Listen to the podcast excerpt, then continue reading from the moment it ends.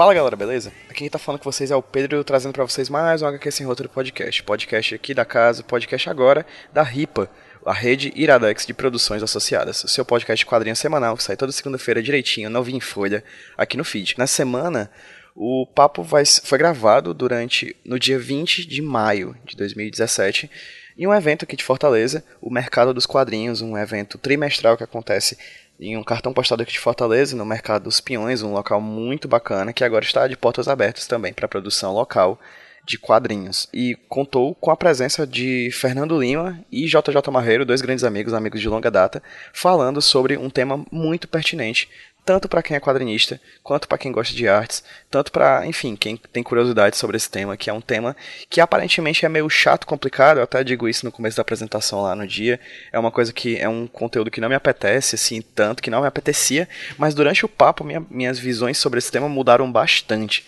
tanto sobre a importância dele para o quadrinista, quanto pelas curiosidades que tem em torno dessa, das questões dos direitos autorais. Né? O papo dia dessa semana, o HQ Sem Roteiro dessa semana, foi gravado durante o Mercado dos Quadrinhos e fala sobre direitos autorais. Muito bacana o papo, muito bacana mesmo. Só explicando uma coisinha, ele foi gravado de uma maneira um pouquinho diferente, que acontece que a gente não tinha um cabo para ligar na caixa de som, então eu fiz como eu já tinha feito anteriormente em outros papos, que deu certo, inclusive nas outras vezes, e dessa vez deu novamente, que foi colocar o gravador na frente da caixa de som. Graças a Deus o gravador é muito bom e conseguiu captar essa conversa excelente que vocês vão poder ter acesso agora no HQ Sem Roteiro dessa semana. Bem, o gravador estava em frente à caixa de som, então assim, vai ter uns ruídos de som, de vento batendo no gravador assim um pouquinho e também vai ter algum probleminha também de som abafado por causa da, da caixa de som. Mas no Frigir dos Ovos o conteúdo tá bem bom, de qualidade e espero que vocês curtam apesar de tudo. Eu vou fazer o máximo na edição para diminuir esses problemas, mas vão acabar ficando. Mas a HQ outro é isso mesmo, é, é, faz do jeito que dá e a, a, a gente preza sempre pelo conteúdo e espero que vocês curtam o que, o que os nossos convidados, o que a gente teve a dizer nesse grande evento. Beleza? Eu gostaria de agradecer imensamente ao JJ e ao Fernando por terem dado a ideia de, de eu ser o, o mediador desse bate-papo sobre direitos autorais. Gostaria de agradecer enormemente a Solange, né, da Secult For. Solange, muitíssimo obrigado pelo convite e muitíssimo obrigado por estar fazendo esse evento aqui em Fortaleza. Esse evento é muito importante para desovar, para criar um público de fã de quadrinhos da região, fã de quadrinhos cearense. Muitíssimo obrigado, Solange, por isso. É, muito obrigado a todos também que participaram do evento, né? Todos os quadrinhos que foram para lá, vocês são que, as pessoas que mais movem o quadrinho local, né? Eu, eu, eu acho que eu, eu tenho muito orgulho da, do Ceará em relação à, à, produção quadrinística, porque é uma, uma produção cada vez melhor. Na postagem desse, dessa, desse, desse post, né? No, na postagem desse podcast aqui, vocês vão ter acesso ao link das, da fanpage, das redes, da rede social de divulgação do mercado dos quadrinhos e do Laboratório Espacial também, que é o grupo do qual o JJ e o Fernando Lima fazem parte. É isso, gente. Agradecimentos feitos, introdução realizada. Fiquem agora com a HQ Sem Roteiro da semana sobre direitos autorais.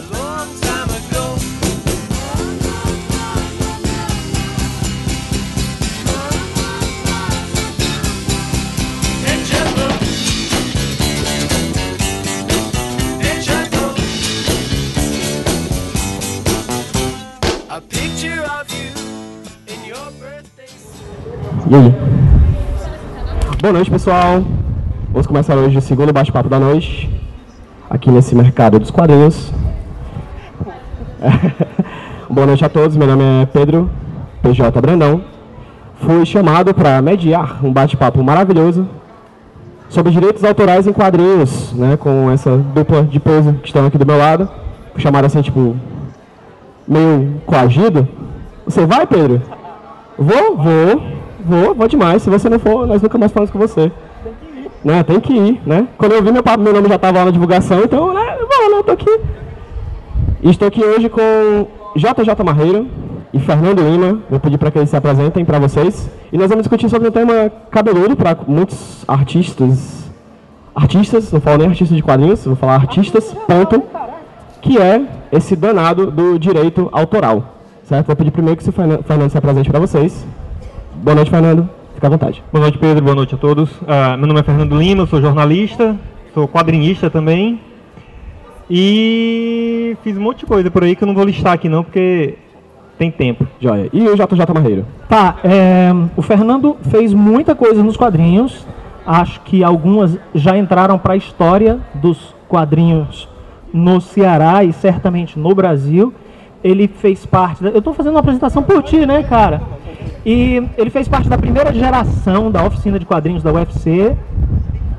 É, né? É, cara, é, é o mal dos dinossauros. Né?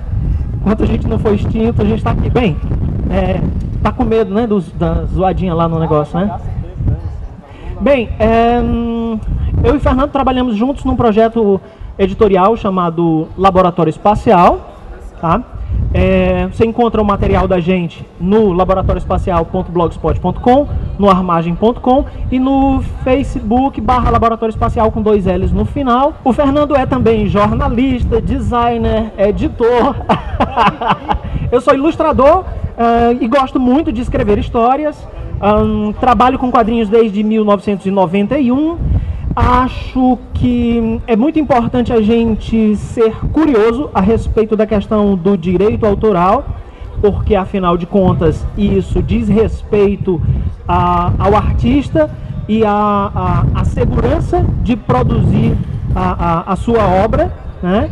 e ao fato de você se resguardar para ter direito aos proventos que venham dos seus trabalhos criativos.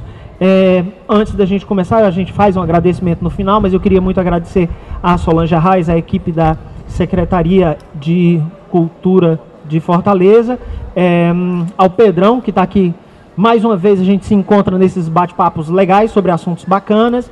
E eu já vou pedindo desculpa a vocês, porque a gente vai falar um monte de besteira aqui, mas a gente vai falar um monte de informação legal também. Muito obrigado, Jota. Obrigado por apresentar o Fernando também. Começando conversando com vocês aqui sobre, sobre direito autoral, vou ser bem sério para vocês que é um tema que não me, não me agrada.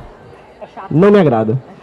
Porque, sendo bem sincero, a direito autoral para mim já necessariamente já traz o, uma questão que é a questão da burocracia. E burocracia para mim é tipo o diabo e a cruz. Eu vejo um edital, eu já me tremo todinho. Certo? Então, é uma coisa que eu fico muito nervoso toda vez que eu vejo qualquer coisa de questão burocrática. E aí eu pergunto para vocês o seguinte: qual é a importância do direito autoral para o artista? Uma pergunta bem básica, mas fica aí a, a questão. Digamos que é o seguinte: uh, se você produz uma coisa e quadrinhos é o seu trabalho, você tem que uma maneira de monetizar esse trabalho. Se você faz um trabalho e qualquer um pode copiar isso e vender fora você, uh, seu lucro vai ficar. Uh, vai sumir completamente. Então, o direito autoral serve para garantir que apenas você tem o direito de monetizar aquele trabalho certo? Basicamente. Certo? Se algum dia uma grande editora resolver publicar seu trabalho, ela vai ter que lhe pagar por isso. Se isso não existisse, eu criasse um personagem legal, ah, criei aqui um personagem muito legal. Ah, que bom, eu vou publicar aqui na minha editora grande e você não vai ganhar nada por isso. Então, direito autoral é importante? É. Certo? Existe abusos dentro da lei de direito autoral mundial? Existe. Certo? E existe muitas áreas cinzas dentro do direito autoral. Tem coisas que, por exemplo, uh, coisa que pouca gente sabe é que existe uma diferença entre copyright e trademark. Há uma diferença entre direito de, de cópia e registro de marca. Tanto que atualmente o Tarzan ele está em domínio público, o personagem.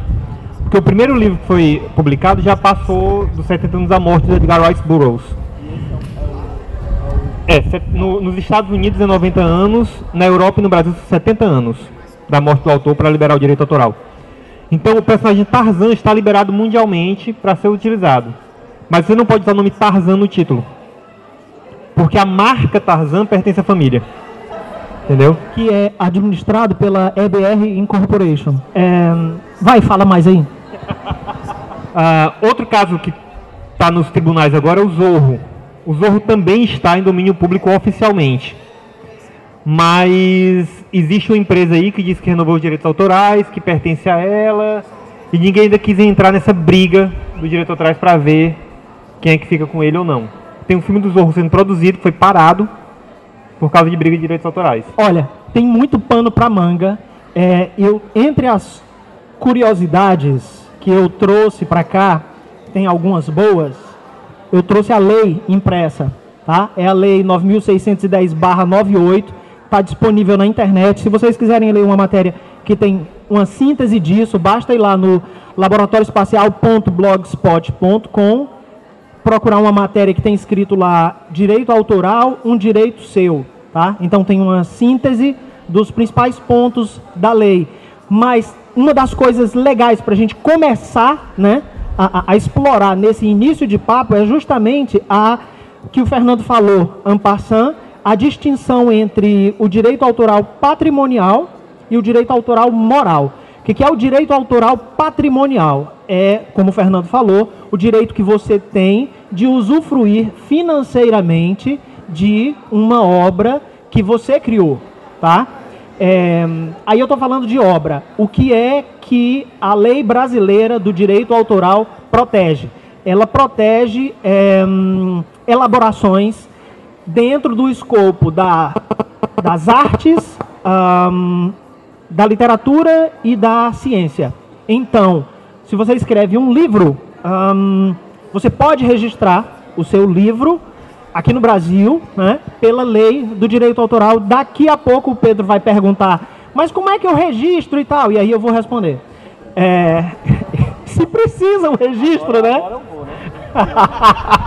se precisa, né? E tal. Bem, isso é o direito patrimonial. Quando se fala de patrimônio, é o direito de usufruir daquilo.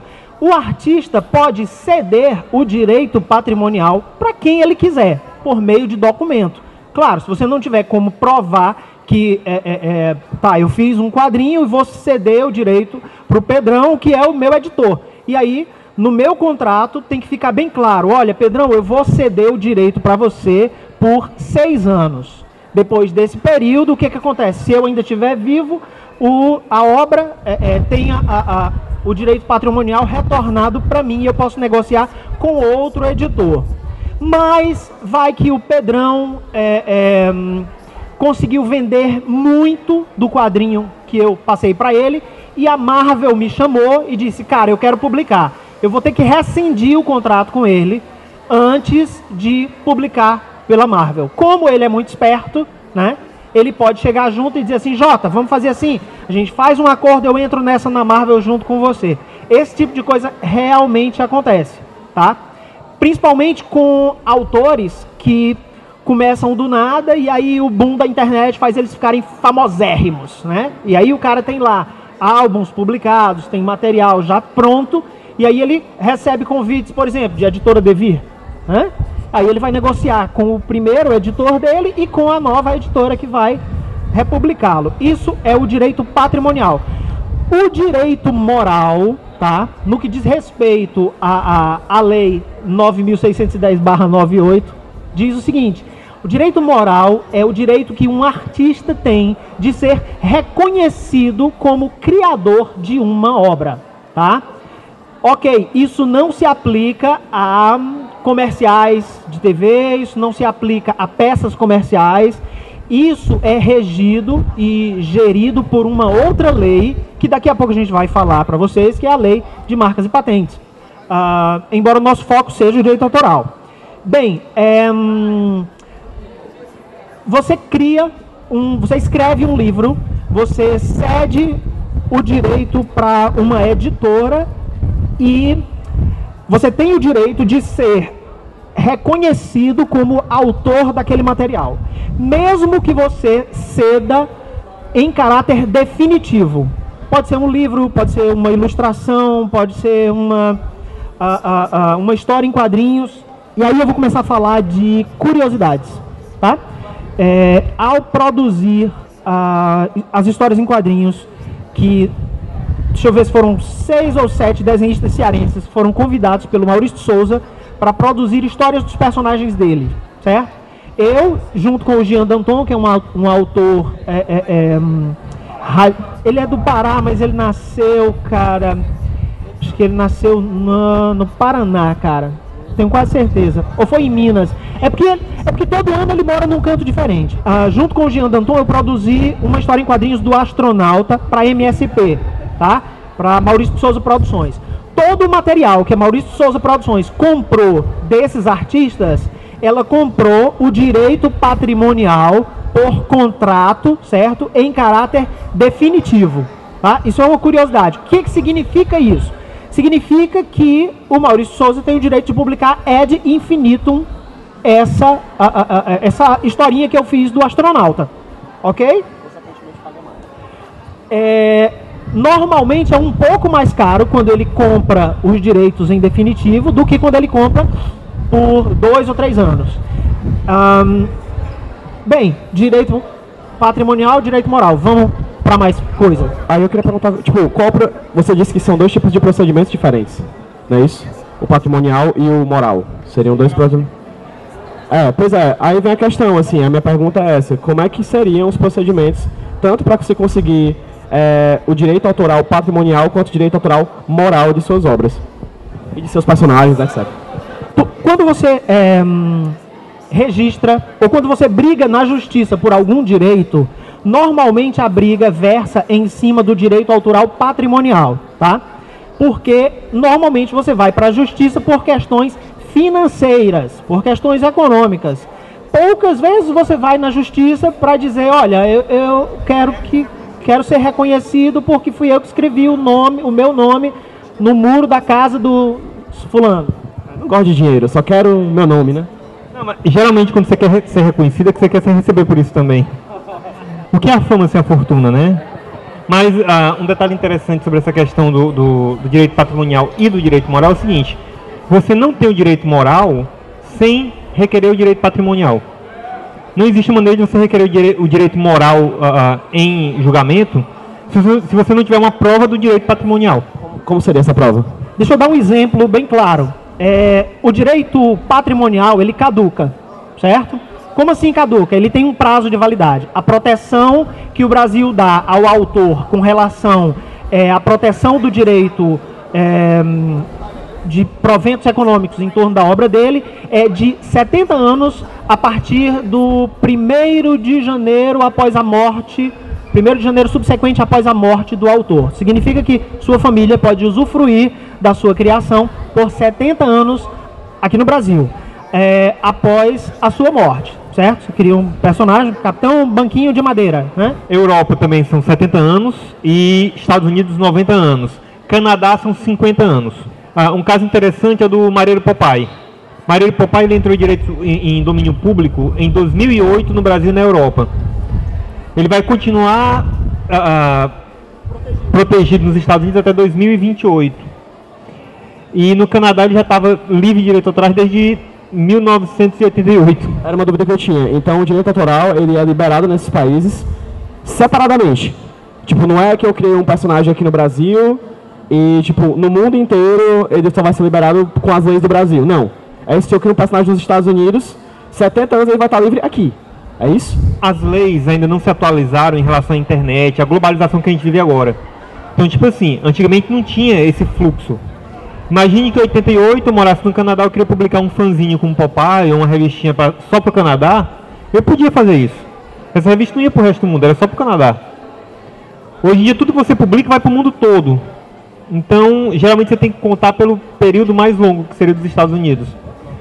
Se a história foi criada lá, eles têm como litigar você nas leis americanas em até 90 anos. Deixa eu voltar para deixar bem clara a história do, do direito autoral moral. É, todo mundo sabe que quem pintou o quadro Mona Lisa foi Leonardo da Vinci. Ok?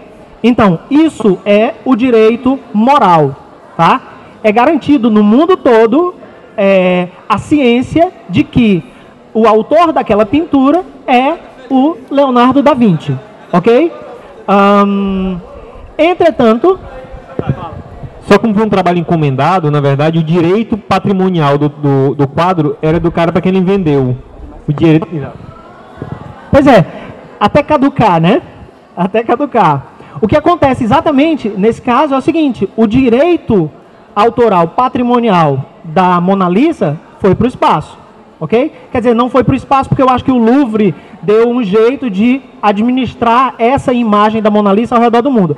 Mas o direito autoral moral ainda é do Leonardo da Vinci. A Mona Lisa é considerada um patrimônio artístico mundial. Então, só quando a raça humana foi extinta, depois de 70 anos, passa para a próxima raça. tá vendo? Era disso que eu tinha medo. Então vamos lá. É, qual foi a outra coisa que tu perguntou, Pedrão? Tá, vamos, vamos lá para os procedimentos. É, o que, que é o registro, né? Peraí, próxima página. Como eu registro minha obra? Vocês podem anotar, se vocês quiserem, ou podem só ir lá no laboratorioespacial.blogspot.com.br e tá lá o link de tudo isso que eu vou falar para vocês. O site para você efetuar o registro é o www.bn.gov.br barra serviços barra direitos traço autorais. Rápido demais para anotar, né? Anota só o seguinte, laboratorioespacial.blogspot.com Pronto. Certo. Lá no, no site do governo você vai fazer o download do seguinte formulário: requerimento de registro de averbação. Essa vai ser a parte mais chata da palestra, porque depois disso aqui a gente vai começar a quebradeira, né? Começar a jogar cadeira de um lado para o outro e tudo mais. Mas bem, vamos lá. Você vai ter que baixar a, o formulário de requerimento de registro de averbação. O que é essa, esse negócio, pelo amor de Deus? é o formulário do documento que os caras vão mandar para você, que vai garantir que o personagem é seu e que foi registrado naquele ano, tá? Observação, na verdade, uh, você não registra por personagem, você registra por obra. Uh, então, se o personagem, uh, você fez um, um, quadrinho com aquele personagem, você vai registrar a história em quadrinhos inteira, a, a publicação, certo? Você vai xerocar tudo em folhas de papel A4 e vai rubricar cada uma das folhas que vai junto com a documentação que você vai preencher lá. Qualquer personagem e qualquer texto contido naquela história são de direitos seus. Na hora que você estiver preenchendo, você vai explicar qual é o gênero que você está é, pertencendo. A que, a que gênero pertence a obra que você vai registrar? É uma música? Então tem lá, você marca no quadradinho música. É um argumento de história? É um romance? é uma tese ou um poema, tá? E aqui eu queria pedir desculpas ao Fernando, que eu vou ter que contradizer uma coisa que ele falou, tá? Que é o seguinte, você registra sim personagens. Eu tenho aproximadamente oito personagens registrados com certificado, certificado de averbação, tá? Entre eles Lucy Sky, Zorn, é, Lenka, é, Mulher Estupenda, Paladino Veloz e outros, tá? eu tenho um documento dizendo que esses personagens pertencem a mim desde 1998. Embora o Zorn, por exemplo, eu tenha criado em 94, tá? Aí o que, que acontece? Onde tem é, título e gênero, você coloca lá, personagem, tá? Por quê? Porque com o seu personagem você vai fazer milhões de histórias. Imagina você ter que fazer milhões de certificados de averbação, sabe? Tá, milhões de histórias é exagero, né? Sim, sim, sim, é verdade. Isso que o Fernando falou é verdade. É, aí você vai falar disso quando você fizer falar do registro na um, ISBN. Você vai fazer o download também da tabela de valores, porque isso não é de graça. Mas agora vai o primeiro pulo do gato da palestra de hoje, certo? É o seguinte: Existem escritórios de advocacia oferecendo serviço de registro de personagens, de história, de quadrinhos, etc, etc, etc, e cobrando do, do autor algo na faixa de mil reais, dois mil reais, três mil reais, tá? Sai fora, certo? Isso é picaretagem. Você não precisa de um advogado para registrar o seu personagem é, na Biblioteca Nacional. Você só precisa ir no site que eu falei, tá? Que o link está lá no Laboratório Espacial, baixar o formulário de requerimento, baixar a tabela de valores. Essa tabela de valores é na faixa de mil reais? Não, cara. Não é, não tenha medo. É um dinheiro que se bobear você tem na carteira aí hoje. Mas eu saí quase liso, assim, é disso que eu estou falando. É, você vai ter que baixar também o guia de recolhimento da União. O que, que é o guia de recolhimento da União? É o boleto para você pagar a bagaça, certo? E aí, finalmente, você vai ter que ter os documentos necessários. Enviar tudo isso para a Biblioteca Nacional. O que, que são os documentos? O requerimento, que é aquele primeiro documento que eu falei, a cópia de um comprovante de residência, é, o guia de recolhimento da União pago? O boletinho. É legal você mandar o original e ter uma cópia sua autenticada, tá? Você tem que mandar também uma via da a obra intelectual completa e numerada em tamanho A4. Como é assim uma via? No caso de personagens, você faz o model sheet do personagem e você escreve a sinopse do personagem. Quem é esse personagem, de onde ele veio, para onde ele vai, onde você vai usar, se você vai usar em tiras, em quadrinhos, em livros e tudo mais. Pronto. Finalmente você vai precisar de cópias do RG e do CPF, tá certo? Beleza. Agora o segundo pulo do gato da palestra de hoje. Eu vou abrir aspas e vou citar a Lei Brasileira do Direito Autoral, artigo 18, tá? A proteção aos direitos autorais de que trata esta lei independe de registro. O que, que significa isso?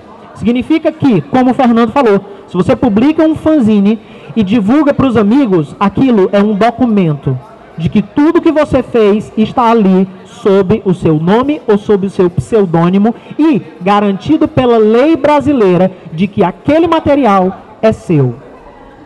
Ok?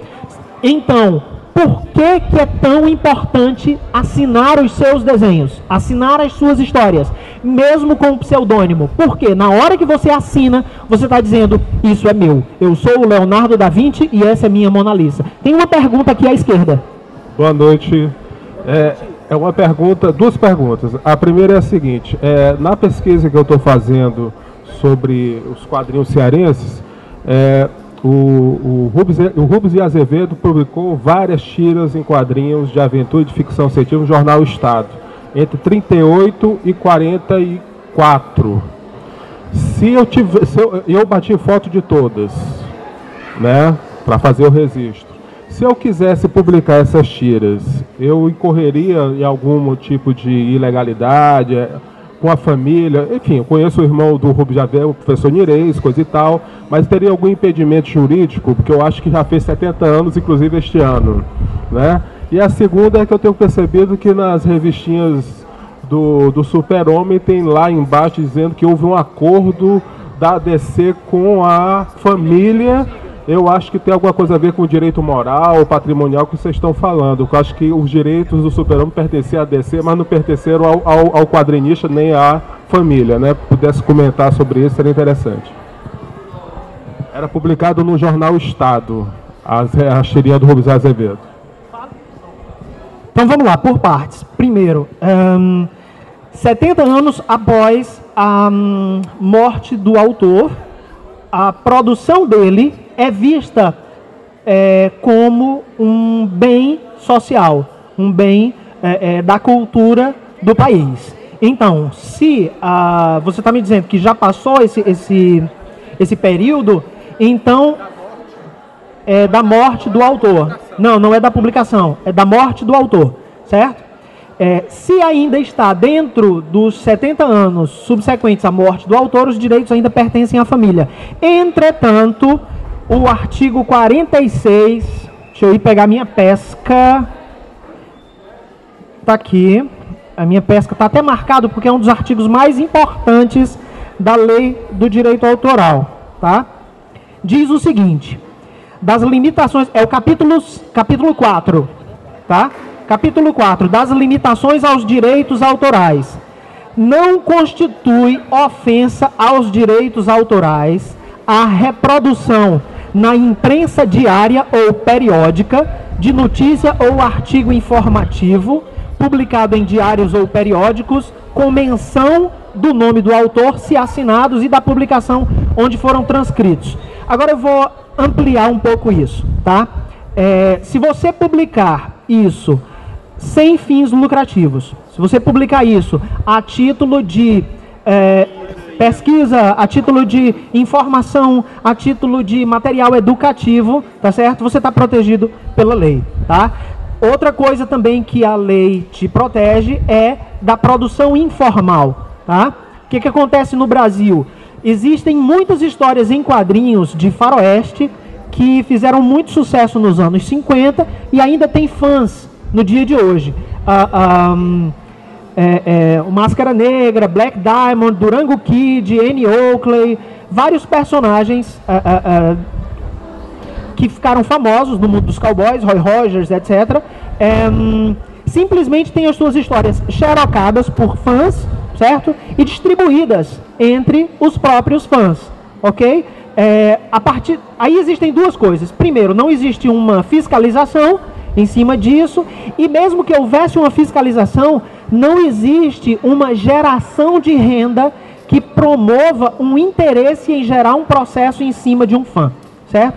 É, é, é até um, um, consenso natural, você, um, um, senso comum, você pensar que você, a, a, a, uma editora como a DC Comics, por exemplo, só vai entrar num, num processo judicial contra um autor se esse autor tiver bala na agulha para dar resposta ao que eles precisam.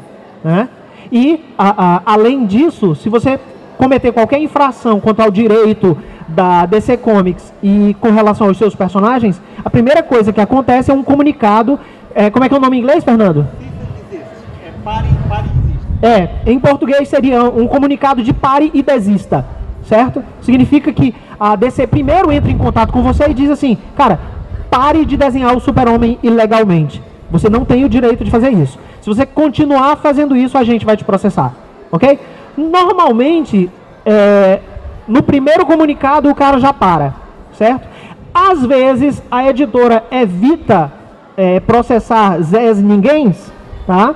Para evitar que os Zés Ninguém se transformem em astros mundiais do dia para noite. Eu adoraria, por exemplo, ser processado pela DC Comics, pela Marvel, pela Warner. Imagina, sair na capa do, do Diário Nordeste, do Time, desenhista cearense processado pela Warner. Né? No outro dia eu era contratado pela DreamWorks, cara. É batata. Com relação ao Super-Homem, é, em 2016 foi a última vez que aconteceu um litígio, um quebra-pau na justiça entre os descendentes de Jerry Siegel e uh, a DC Comics, tá? A DC Comics saiu na vantagem e deu um dinheiro que é tipo um cala-boca para a família, tá? Um, acontece o seguinte, 20 mil dólares por ano, é um bom cala-boca, né, cara? 20 mil dólares, é, é bom. Né? Bem, aí o que que acontece? Um, agora o Super-Homem está livre para ser produzido né, é, em filmes, quadrinhos, etc, etc, etc. É, um dos caras da família Schuster mudou inclusive o sobrenome. Né? É, ele tinha tipo o sobrenome da mãe e tal. Ele mudou o sobrenome dele para Schuster para poder ter acesso à grana é, é, vinda da, da DC Comics em qualquer processo que fosse. Né? É, eu vou falar mais uma coisa aqui que, que tem a ver com o que a gente está falando, tá? mas é uma informação adicional. É, aqui em Fortaleza, isso ainda não é muito comum, mas em São Paulo já tem, né? Que são os urubus do direito autoral, né? os urubus do, do, do, do judiciário, que os caras ficam ligados em qualquer coisa que possa render processo. Tá? É, e aí eu vou falar para vocês uma curiosidade. O Maurício de Souza tem uma revista chamada Mônica Jovem, em que o Cebolinha é um adolescente e tal, e curte com a turma, e é ligado em novas tecnologias. E o Cebolinha chega para o Cascão e diz assim, cara, lancei meu site, se chama cebola.com.br. Isso saiu num quadrinho. No mês seguinte, a Maurício Souza Produções recebeu um comunicado judicial de um cara que era proprietário do. Como é que chama? Do, do domínio cebola.com.br.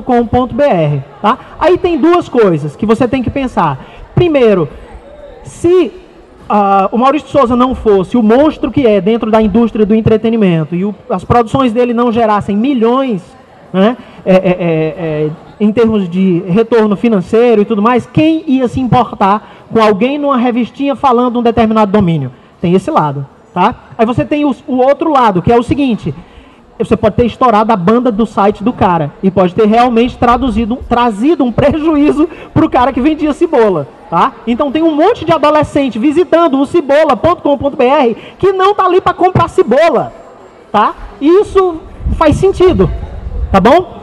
É, vamos pra frente que tem um monte de coisa, cara, para falar. Tem uma questão interessante do Superman, que no caso do Superman, o cheque que foi concedido à dupla Schuster e Siegel por causa da venda do Superman hoje vale milhões. O que são milhões de vezes mais do que o próprio cheque era vendido, que era coisa tipo de 2 mil dólares, o que era muito em 38, 1938. Mas o, o, o cheque em si hoje ele é um item de colecionador. Tem uma aura em torno dele que faz com que pessoas deem milhões para comprar um cheque no, no, no frigir dos ovos, na época era 2 mil dólares. Né? E aí é uma questão que eu levanto puxando isso, essa questão do Schuster e do Siegel, como é que é a questão de direitos autorais para quem trabalha para uma empresa que já tem personagens estabelecidos no mercado. Existe isso, tipo como o exemplo clássico que vem à mente aqui no, no, aqui no Brasil é a Turma da Mônica. Né? Quem trabalha para a Turma da Mônica, assim, como é que se gere essa questão de direito autoral quando você trabalha, na verdade, como empresa que já tem produtos estabelecidos?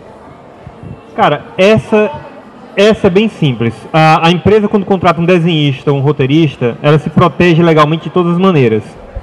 A primeira coisa que você faz é, é assinar uma cessão de direitos autorais para a editora. Então, qualquer coisa que você criar durante o tempo que você trabalhar para aquela editora é da editora. A mesma coisa com a agência de publicidade. Você tem o direito moral à criação, mas não o direito patrimonial. Aí não tem nem. Na questão do Sigurd do Schuster, uh, tem uma questão interessante porque eu pessoalmente eu sou contra no momento. Eu acho que a família já sofreu que os caras criaram um negócio e a família está ganhando até hoje. Vão trabalhar. Ou criam uma coisa de vocês, pelo amor de Deus. É, um caso interessante, fugindo um pouquinho do quadrinho, é, chegando um pouco mais na música, acho que alguns aqui já devem ter ouvido falar do Massacration, né? Que é aquela banda de heavy metal, né? Que foi criada na época MTV, da MTV. Né? Então, assim, todos os direitos da, da, do Hermes e Renato, exatamente, que era uma brincadeira deles, né? acabou virando um negócio sério. Né? A banda ela sobrepôs o próprio produto, né? o, próprio, próprio programa que ele foi criado. E aí, no caso, é, o personagem do, do que o. Como é o nome do cara? Eu esqueci o nome dele, que é o vocalista, que é o Detonator, né? Ele era de direito da MTV. Só que o que aconteceu? Ele não podia usar esse direito. Mas o que aconteceu no Brasil? MTV acabou. Então, com o término da MTV Brasil, os direitos voltaram para ele. E aí hoje, o personagem e a marca Massacration são de quem criou de fato, né? Então acho que talvez se um dia, por algum motivo, sei lá, acontecer um reboot da Marvel dos anos 90 e, e ela quase falir, falir, talvez esses direitos sejam remanejados para quem criou esses personagens, né? Talvez. Né? Fica aí a, a questão. Infelizmente agora com a aporte da Disney, eu acho difícil a Marvel falir de novo. Mas tem uma coisa interessante na, na uh, no litígio do Sigurd Schuster, que o pessoal fala que advogados da Marvel ajudaram a família Sigurd Schuster porque a Marvel tinha interesse que eles conseguissem os direitos e revendessem para outra editora, no caso eles. Certo? Então há a lenda de que outras editoras entraram na, na batalha. Pararam, porque acharam que podia abrir um precedente em que eles podiam perder os próprios personagens. Então não, deixa, desistiram. Gente, na própria Turma da Mônica, na Turma da Mônica Jovem, na Turma da Mônica, a gente tem umas questões interessantes. Nas, nos quadrinhos deles, existem muitos momentos em que eles parodiam outras obras.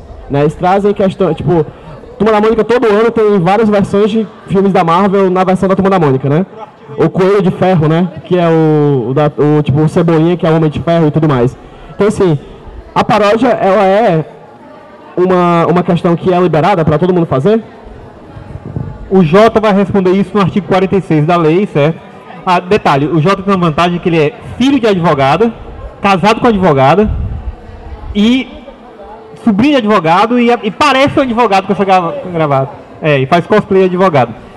Bom, fala aí do artigo 46 sobre a liberdade de paródia. É, é legal ler, né? Porque a pessoa lê assim, aí diz que bem séria, né? Aqui, cadê? É, tá aqui, artigo 47, desculpa, tá? São livres as paráfrases e paródias que não forem verdadeiras reproduções da obra originária, nem lhe implicarem descréditos. Vamos lembrar de Cascão Porker. Lembra? Cascão Porker é o Harry Potter, Harry Potter com o Cascão, cara. Certo? O Maurício pode fazer isso? Pode. Como era aquele do, do, do Homem de Ferro? Eles fizeram uma também. Coelho de Ferro, não? Mas na Turma da Mônica Jovem tinha um personagem que era o Roberto Daniel Júnior. Que era o Robert Downey Jr. na história. Entendeu?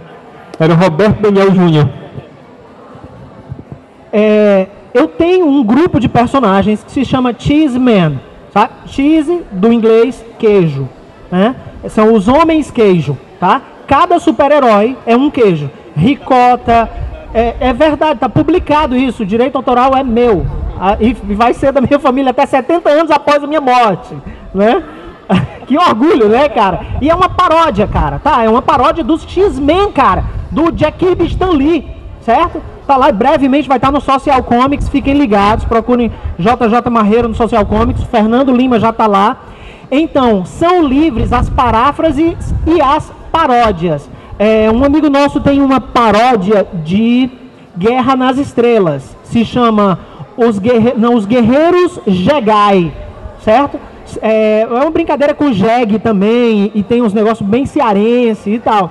É muito engraçado, é muito humor. Né? Agora, ele não usa nenhum termo, nenhuma palavra igual ao que é usado na obra original de Star Wars. Tá? Os Jedi são os Jegai. Né? Os sabres de luz são as peixeiras de luz. E por aí vai. E aí ele transforma isso numa obra nova, uma releitura, e ele está protegido pela lei para fazer isso, assim como vocês quiserem fazer é, suas paródias. Tem uma que eu me lembro muito que é Trapalhada nas Estrelas, dos Trapalhões. Tem é, Star Trek da Disney, que é bem recente. Tem o Didi Volta para o Futuro, que é um clássico do quadrinho nacional. Didi Volta para o Futuro é excelente, cara. Tem um também com, com que é um é, é, é, é, tipo um tira da pesada com o Mussum, tu lembra como é o nome?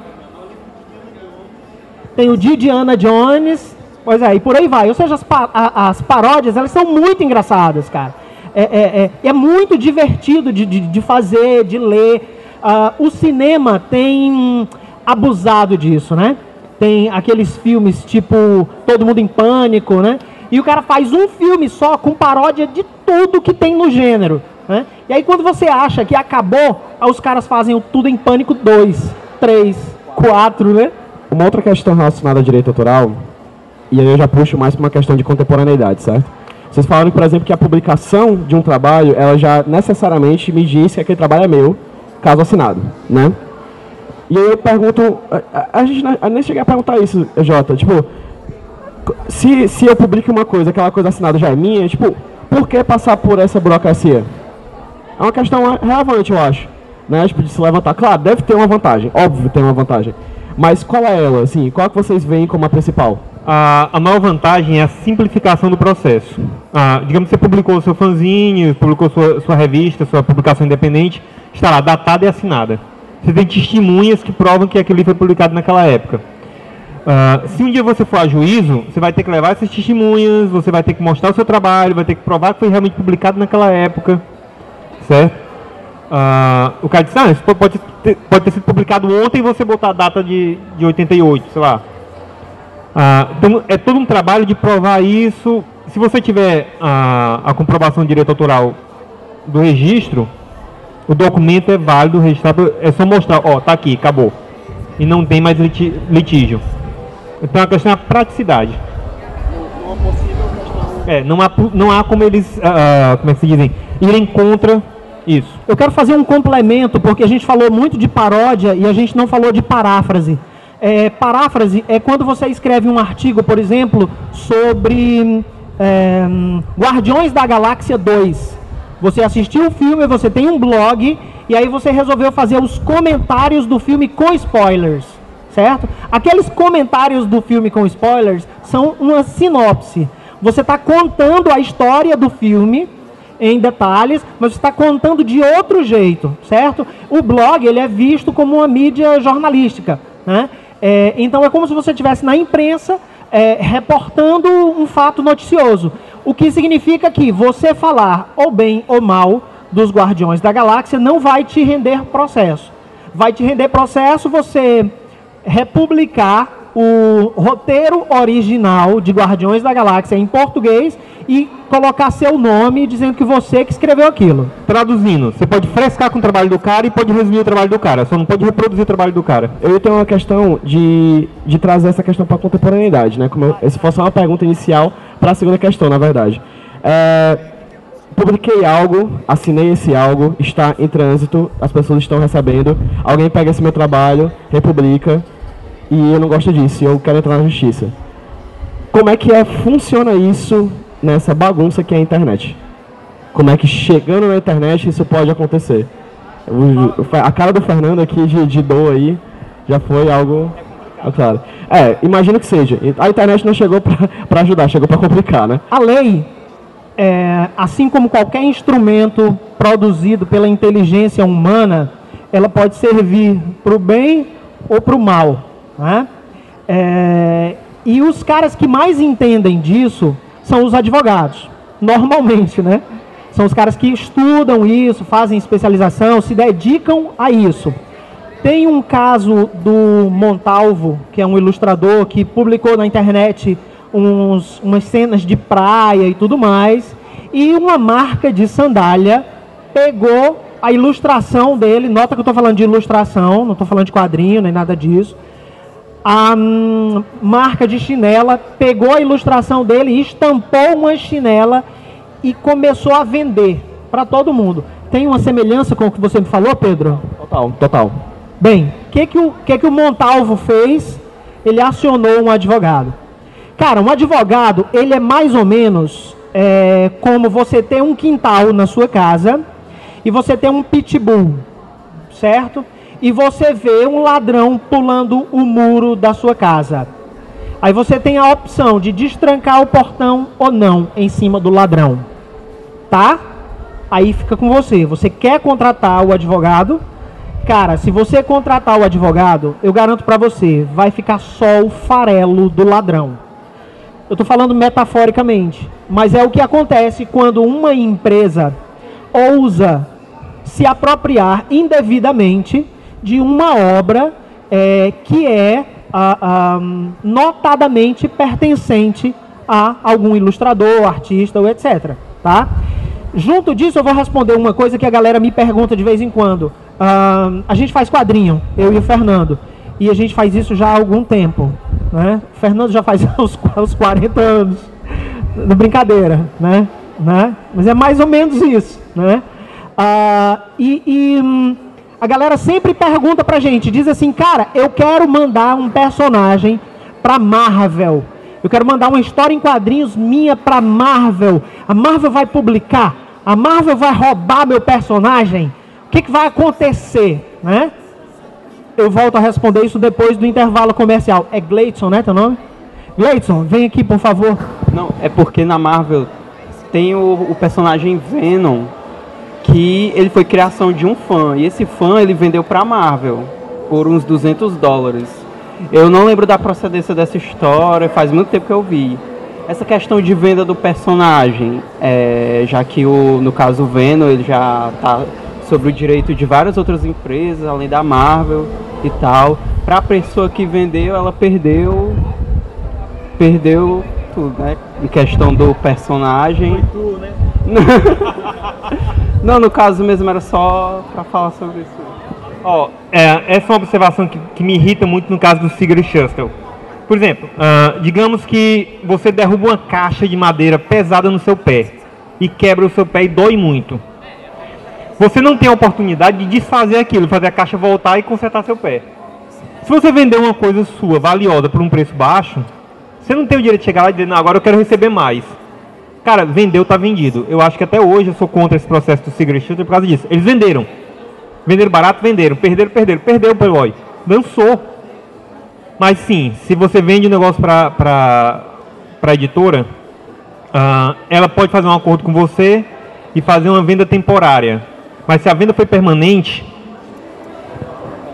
E a, a própria venda temporária é uma mudança do mercado, né? Antigamente você vendia, vendia. Hoje em dia a gente tem essa questão do, do tempo, etc. Dos direitos autorais, dos direitos autorais do personagem. Tem personagens que hoje, toda vez que é publicado, tem uma porcentagemzinha que vai pro, pro autor ou quando ele é adaptado pro cinema. Né? eu gostaria muito de fazer essa pesquisa do Venom, tá? Eu vou inclusive fazer isso, Gleison, nos próximos dias. Ah, amanhã ou depois eu vou sentar e vou dedicar um tempo a fuçar a história da origem do Venom, essa história do, do, do, do desenhista, do fã que teria vendido isso para Marvel.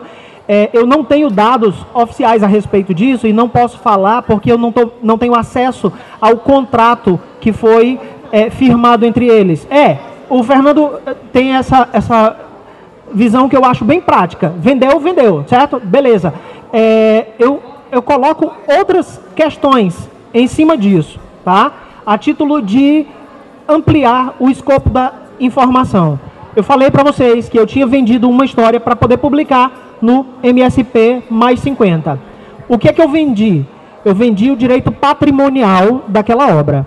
Eu vendi tu, toda a, a, a, a um, materialização visual dos personagens, tá? Protagonistas, personagens secundários e extras que estão publicados ali, tá? Tem inclusive um personagem que eu gostaria de transformar em personagem meu e fazer outras histórias, mas eu não posso. Por quê? Porque eu já vendi para o Maurício. Isso está firmado no contrato entre mim e a MSP Produções, tá? Do mesmo jeito que certamente deve haver um contrato entre o cara do Venom e a Marvel. Eu sei que uh, o Eric Larsen publicou uma edição especial do Savage Dragon em que ele fez um concurso e o, o critério de avaliação do concurso era o seguinte: você me manda, é, é sério, não é brincadeira não, é sério ele dizia assim: me manda um desenho de um personagem seu. O personagem que eu mais gostar, eu vou desenhar numa briga com o Savage Dragon na edição número tal. Não lembro se era número 34, alguma coisa assim. Tá? É, ele garantiu o quê? Que o personagem teria é, espaço dentro da revista do Savage Dragon, que o leitor teria o direito autoral integral. É, na verdade, nos Estados Unidos a gente fala de copyright, né? ele teria acesso ao direito de cópia do personagem. Isso não pertence ao Eric Larsen, estava no contrato, certo? E o percentual de venda daquela edição ia também para o criador do personagem, tá? Então isso foi firmado por contrato. Então normalmente quando a gente fica meio que em dúvida nas coisas, a gente tenta descobrir o que, que foi firmado entre as duas partes. O Larsen é um dos fundadores da Image, né? O Savage Dragon é um personagem da Image. E a Image ela tem uma diferenciação de direito autoral de, de todas as outras grandes editoras dos Estados Unidos. A Image ela deixa o direito autoral da obra totalmente na mão do autor, de fato. Né? Eles vendem os quadrinhos, eles ganham dinheiro dos quadrinhos e ficam felizes com o dinheiro dos quadrinhos. Diferente da Marvel e da DC, que são donas dos, dos direitos de Homem-Aranha, Homem de Ferro, Batman, Superman, Mulher Maravilha, a Image ela é uma porta-voz dos quadrinhos dessa galera e os direitos autorais são da galera, de quem faz as HQs. Então, assim, todo mundo hoje em dia quer fazer seu Walking Dead. Né? Robert Kirkman nunca mais vai precisar fazer nada na vida. Ele criou o Walking Dead, ele lançou o Walking Dead pela Image e aí a AMC comprou os direitos autorais, fez o Walking Dead e hoje é uma série de sucesso. O dinheiro vai para quem dessa adaptação? Pro Kirkman. Não vai para a Image não vai pra Image. A Image ganha de que maneira? Ela lança os quadrinhos, faz sucesso, vira a série, a galera assiste a série. Gostei disso, de onde vem? Do quadrinho, vende mais quadrinho. Então, então, assim, é um ciclo onde todos ganham de certa forma. A própria Image ela foi uma criação de dissidentes da Marvel e da DC. A galera que não estava ganhando tanto dinheiro da Marvel e da DC, estava vendo que estava vendendo pra caramba nos anos 90. E o que, que a gente vai fazer? Vamos criar nossa própria casa. Vamos criar nossos próprios direitos. Ainda no que diz respeito a autores criando personagens dentro de editoras grandes, a Marvel tem uma nova política de royalties em cima de personagens que são criados dentro, do, dentro dos títulos delas. Por exemplo, o Deadpool foi criado pelo Rob Liefeld, tá?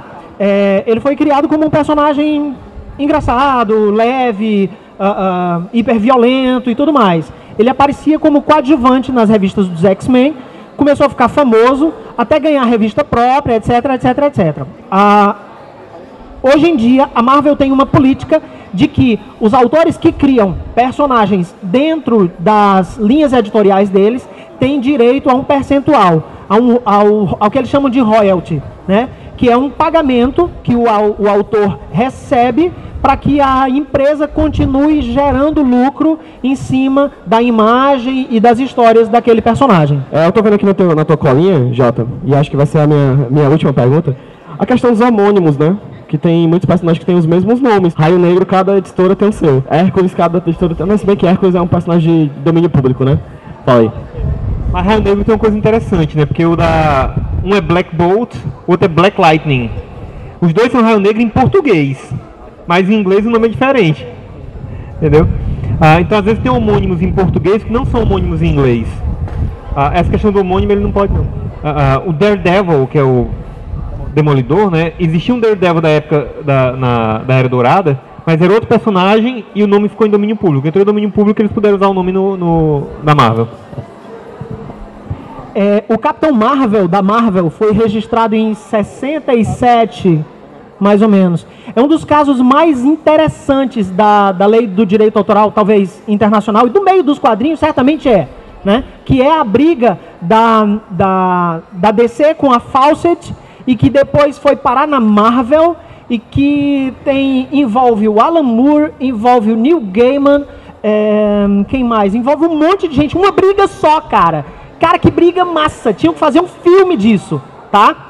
É, tu quer contar essa história, Fernando? Queria saber quem é que ia fazer o Alan Moore. Cara, que na verdade é o seguinte, uh, a Fawcett fez o. criou o Capitão Marvel, inicialmente Cap Captain Thunder, né? Era Capitão Trovão, aí virou Capitão Marvel.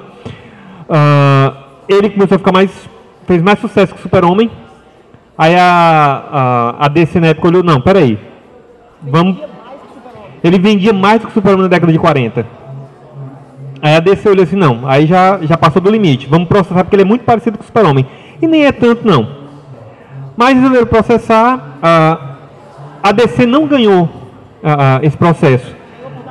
É, na verdade, depois de um certo tempo, o processo foi se arrastando, arrastando, arrastando. A Fawcett, depois da Segunda Guerra Mundial, as vendas caíram. A Fawcett falou: Cara, não vale a pena ficar nessa briga, não. Aí largou de mão, deix, deixaram de publicar. Os direitos do personagem uh, ficaram em aberto. Anos depois, a DC comprou os direitos e não, nunca utilizou. O que, é que a Marvel fez? Ah, o nome, o título Capitão Marvel não estava registrado nos Estados Unidos e a lei do direito autoral americana ela é diferente da lei brasileira ah, por vários motivos, tá? A nossa lei brasileira ela tem o foco no autor. A lei do direito autoral americano ela tem o foco no produto, né? A, nossa lei ela é influenciada pelo direito do autor é, francês. E a lei norte-americana tem influência do direito comum da Inglaterra. O que acontece é que um, o nome Capitão Marvel não estava mais registrado, o registro não foi renovado, e a Marvel, sabendo disso e se chamando Marvel, dizia assim: peraí, eu sou a Marvel, eu tenho o direito de ter um Capitão Marvel. Foram lá, e acho que foi em 57 ou foi 67? Acho que foi 67. Eles registraram quando eles registraram e lançaram o número 1 um do Capitão Marvel, a DC disse assim: Caraca, e agora? A gente não pode mais lançar o Capitão Marvel. E aí eles lançaram uma revista com o Capitão Marvel e o nome da revista era Shazam. Uma observação sobre isso é a questão do, do direito de marca, né, do trademark. Uh, no direito de marca, você não pode usar o nome de um personagem na capa. Então o Capitão Marvel não podia aparecer na capa da revista DC, porque o nome Capitão Marvel era da Marvel. Uh, mas eles podiam usar o nome Shazam e o nome Capitão Marvel dentro da revista.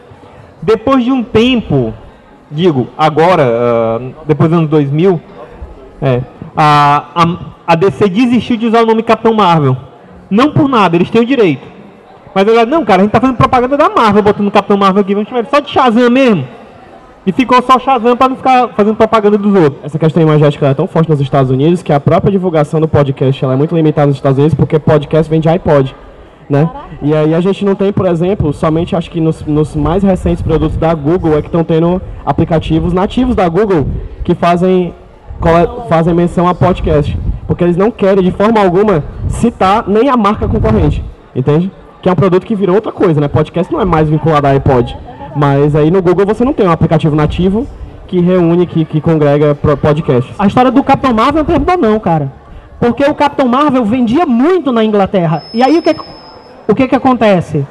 É, os editores ingleses ah, pararam de receber os quadrinhos do Capitão Marvel e o Mike Anglo, que era um desenhista inglês, ah, foi contratado para criar um personagem a imagem e semelhança do Capitão Marvel. E aí nasceu um personagem chamado Marvel Man, que tinha como ajudante o Kid Marvel e o, como é que é o nome do outro? Young Marvel Man. Young Marvel Man e a Marvel, Marvel Woman. Ah, exatamente, toda a família Marvel inglesa. Né? Tá. É, esse material continuou fazendo sucesso na Inglaterra dos anos final dos anos 60, e aí ah, esses grandes declínios de vendas são responsáveis pela morte de certos títulos de quadrinhos. Sumiu.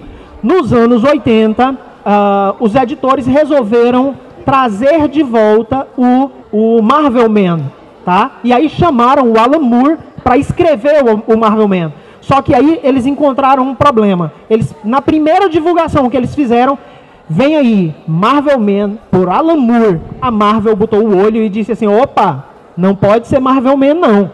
Aí os caras lá na, não sei se era Eclipse o nome da editora, os caras disseram assim, não, peraí, peraí, peraí, peraí. Não é Marvel Man não, é não, não é mentira, é mentira, é Miracle Man, tá? E aí o personagem virou uma coisa nova, tá? Uh, cujos direitos pertenciam a Eclipse e ao Mike Anglo, tá? Com o tempo, isso virou uma febre. Esse personagem virou cult nos quadrinhos.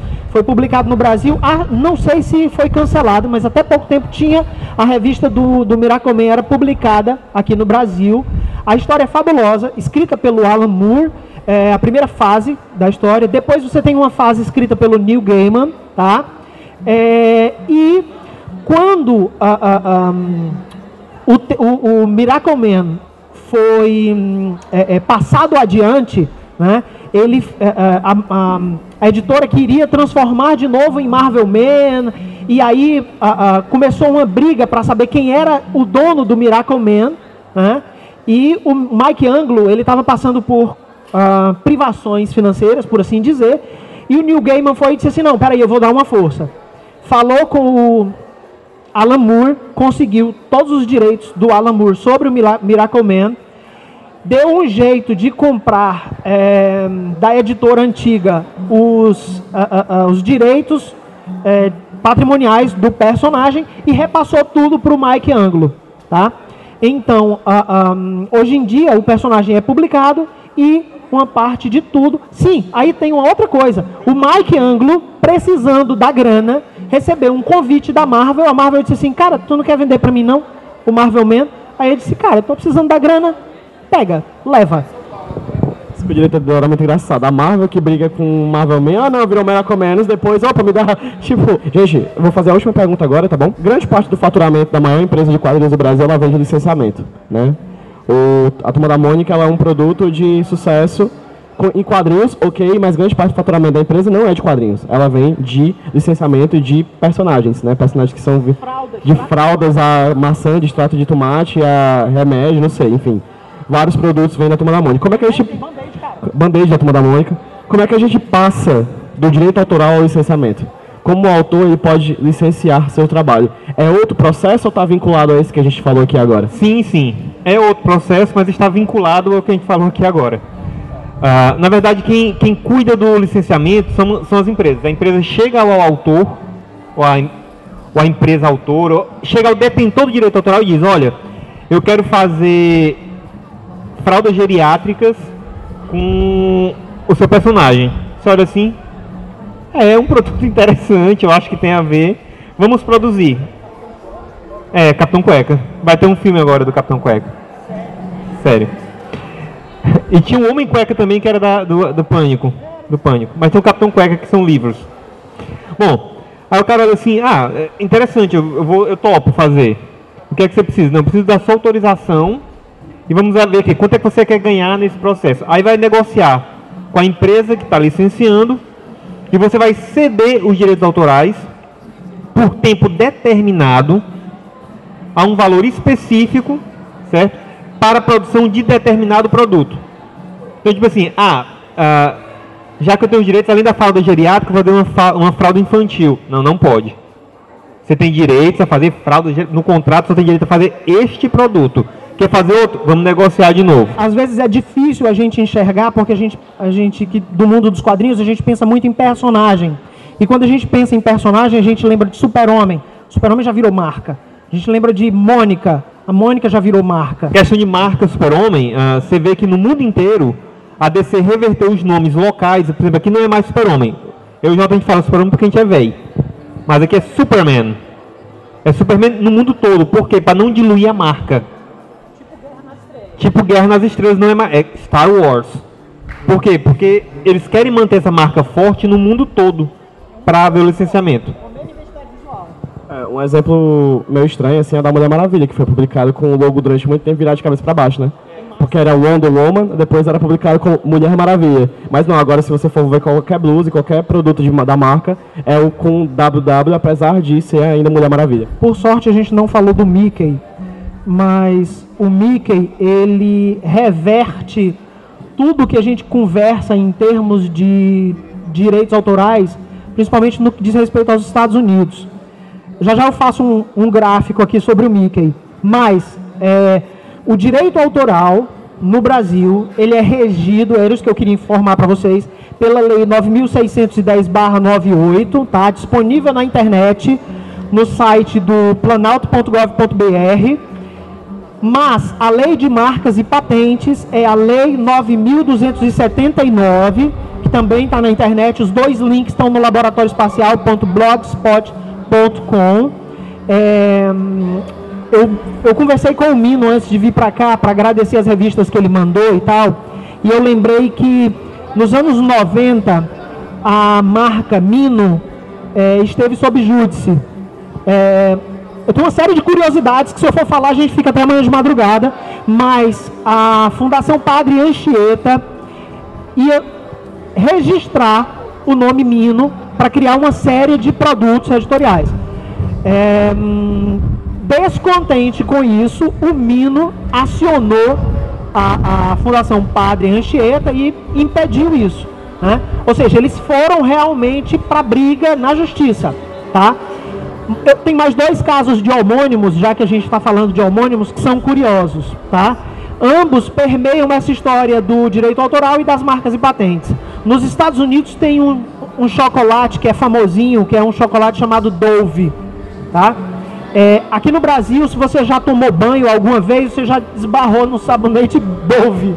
Ou então se você já visitou o supermercado, né?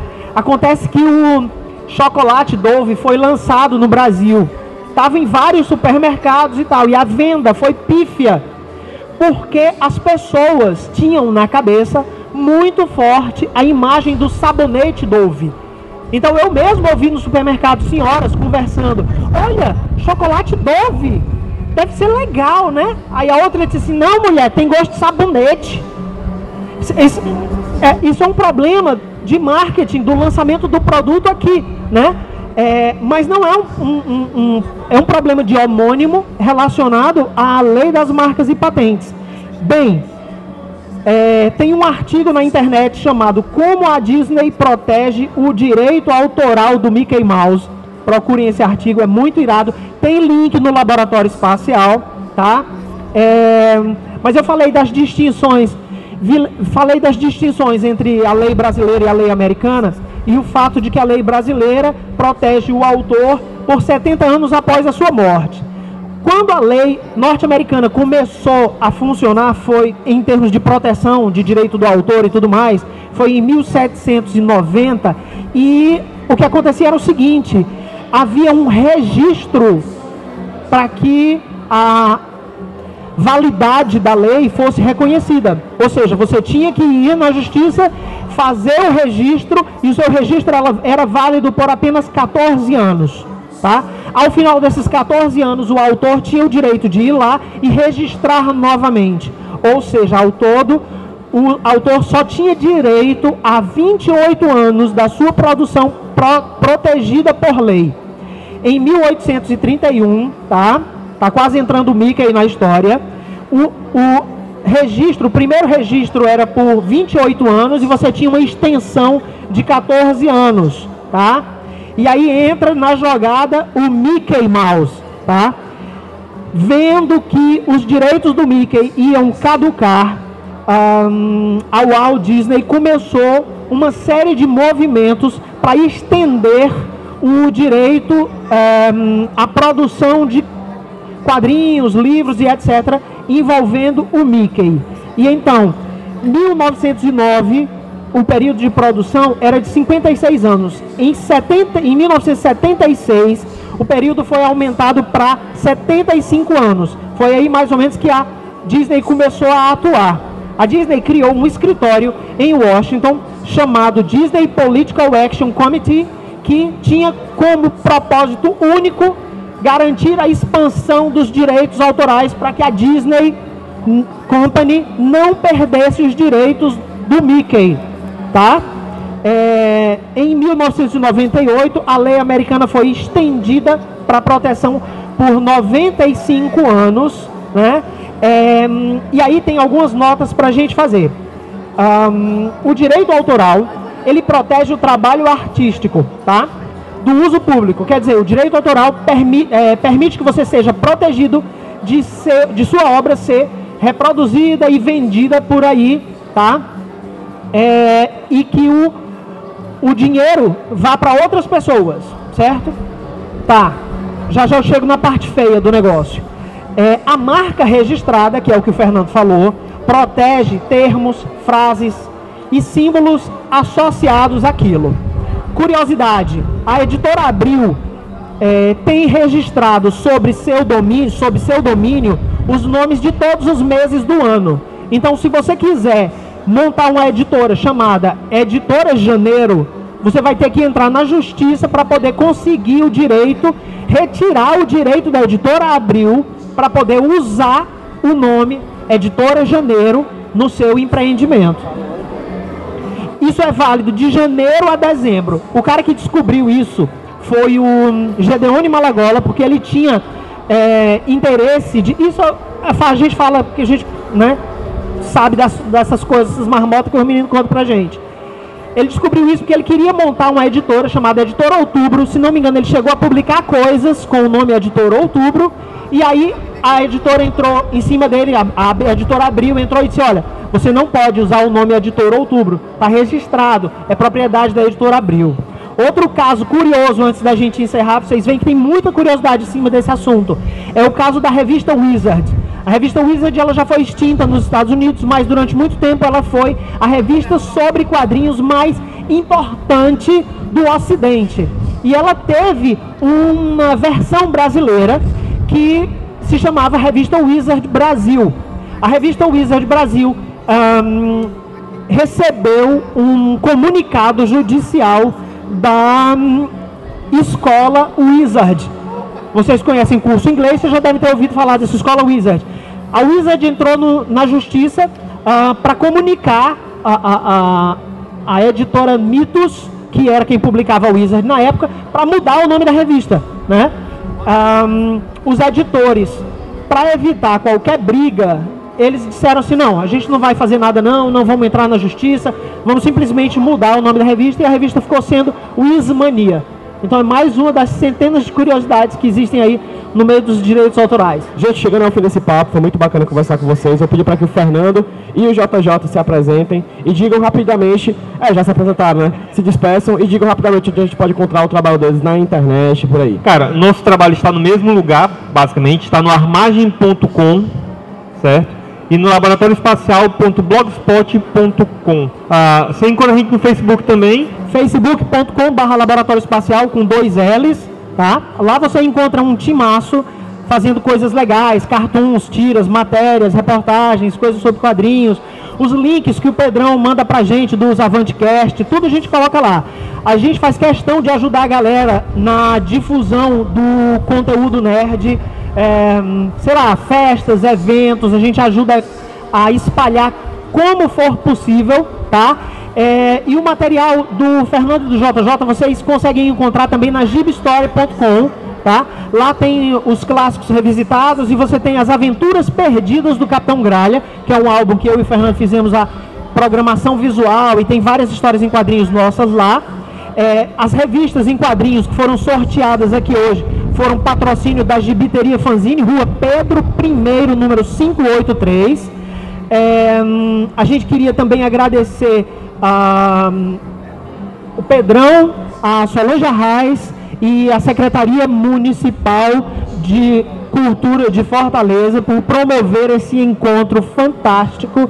A gente queria agradecer ao público, a todos os artistas presentes a gente quer desejar vida longa e próspera para o mercado dos quadrinhos, porque a gente precisa muito de eventos desse tipo e de espaços dessa maneira. Eu já agradeci os artistas e o público. Ah, eu queria lembrar uma coisa, tá?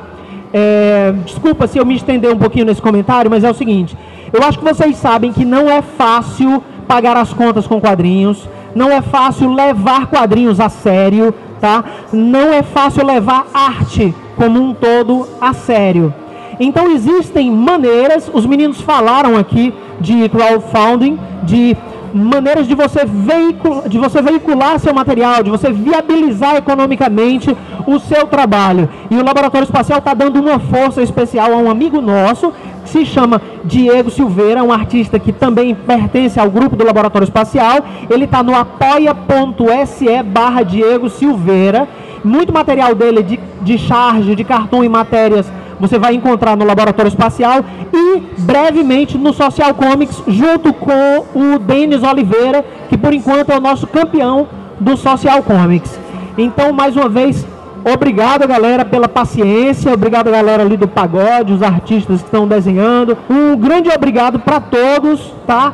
Vida longa e próspera. Eu encontro vocês no facebook.com/barra Laboratório Espacial com dois L's no final. É, muito obrigado pelo papo e agora vamos curtir esse sambinha aí.